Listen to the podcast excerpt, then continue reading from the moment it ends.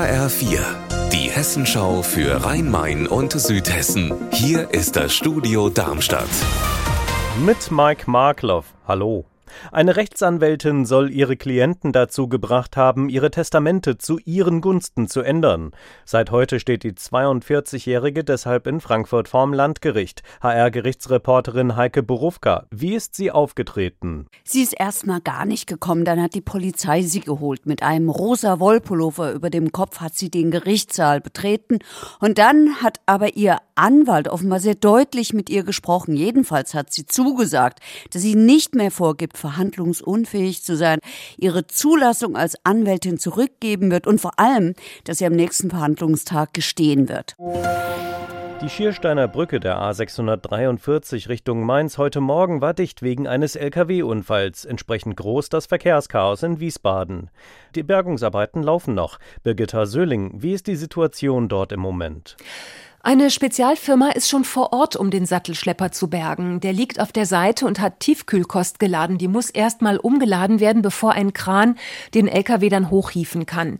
Außerdem ist Diesel ausgelaufen und die Fahrbahn muss also auch noch gereinigt werden. Das wird sich noch bis mindestens drei Uhr heute Nachmittag hinziehen, hat mir eine Sprecherin der Autobahnpolizei gerade gesagt.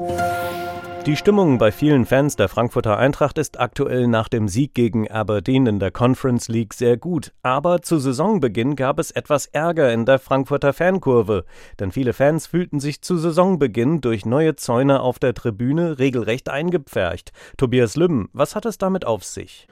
Ja, die große Fantribüne, die Nordwestkurve, die ist ja ausgebaut worden. Und da hat die Bauaufsicht gesagt, so eine Riesentribüne muss durch Zäune in Sektoren eingeteilt werden, damit sich die Fans nicht irgendwo ballen und es da gefährlich wird.